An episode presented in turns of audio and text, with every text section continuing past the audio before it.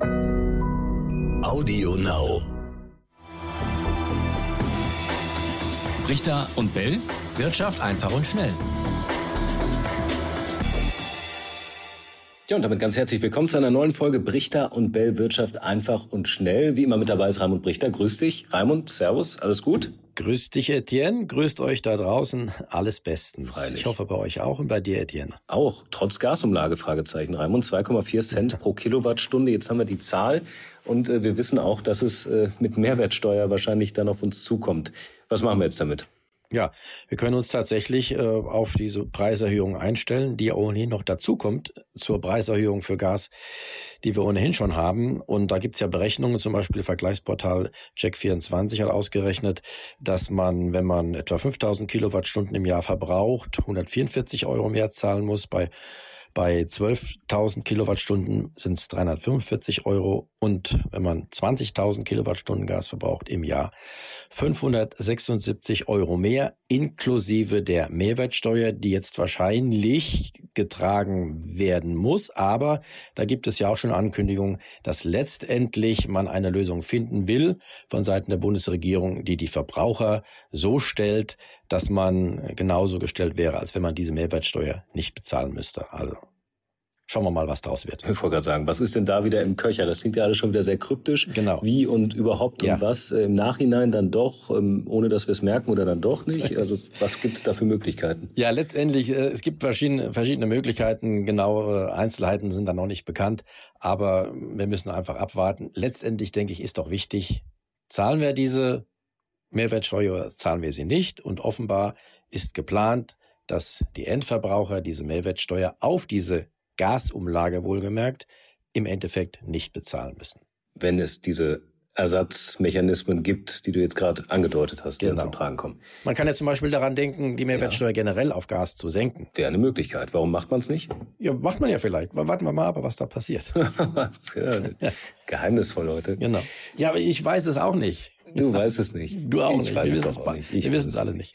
Genau. Aber was wir wissen, äh, das haben viele Ökonomen auch gesagt, es wäre noch viel teurer, wenn wir jetzt die ganzen Gasversorger pleite gehen lassen, im Mhm. Vergleich jetzt zur Gasumlage, oder? Ist da was dran? Ja, davon ist auszugehen, dass tatsächlich äh, die Kosten mindestens äh, ähnlicher Höhe wären, wenn äh, Gasversorger pleite gingen. Bei Juniper hat man ja schon eine Lösung gefunden. Äh, der Staat stützt das Unternehmen auf Kosten der Steuerzahler letztendlich. Man kann es drehen und wenden, wie man will. Letztendlich muss der Steuerzahler, müssen wir alle dafür aufkommen.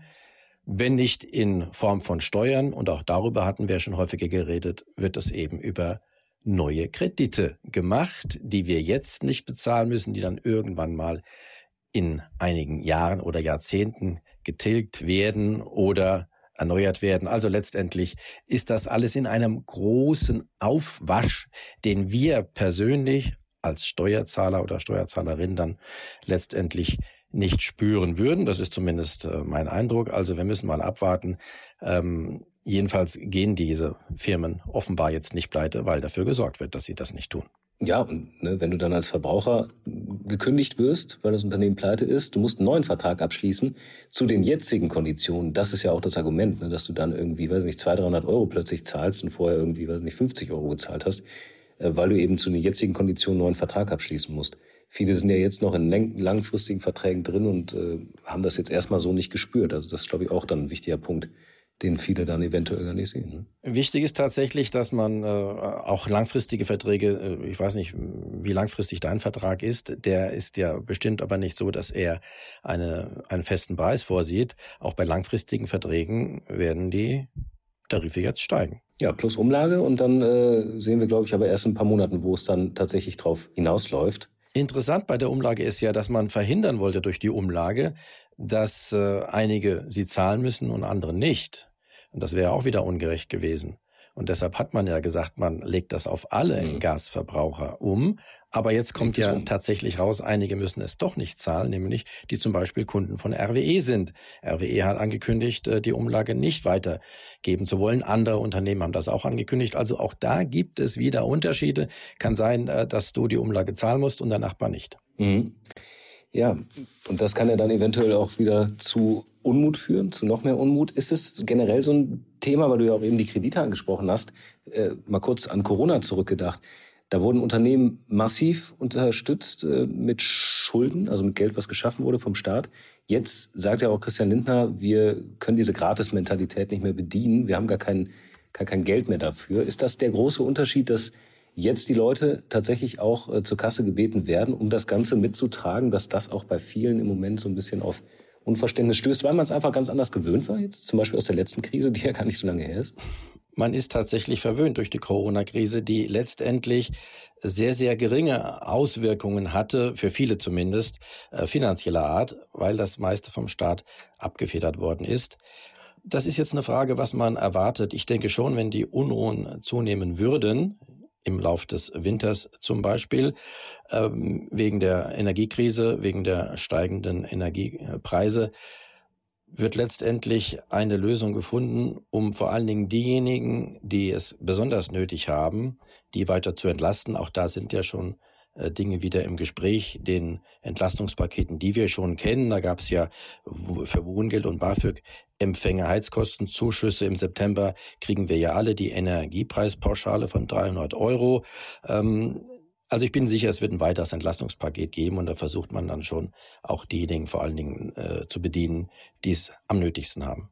Wie sind denn die Entlastungen einzuschätzen, die es bisher gegeben hat? Ich meine, wir hatten jetzt drei Monate, äh, drei Monate einen Tankrabatt, ein 9-Euro-Ticket, die EEG-Umlage, äh, die weggefallen ist. Also es ist ja auch einiges passiert. Dann das, was du gerade gesagt hast, ab September, ähm, das Geld, was dann kommt wir hatten jetzt auch bei uns im RTL NTV Trendbarometer auch eine, eine hohe Zahl von Leuten, die sagt, wir spüren noch gar nichts von den Entlastungen, es kommt gar nicht bei uns an. Warum, warum ist das so? Ich meine, es ist ja tatsächlich was passiert faktisch.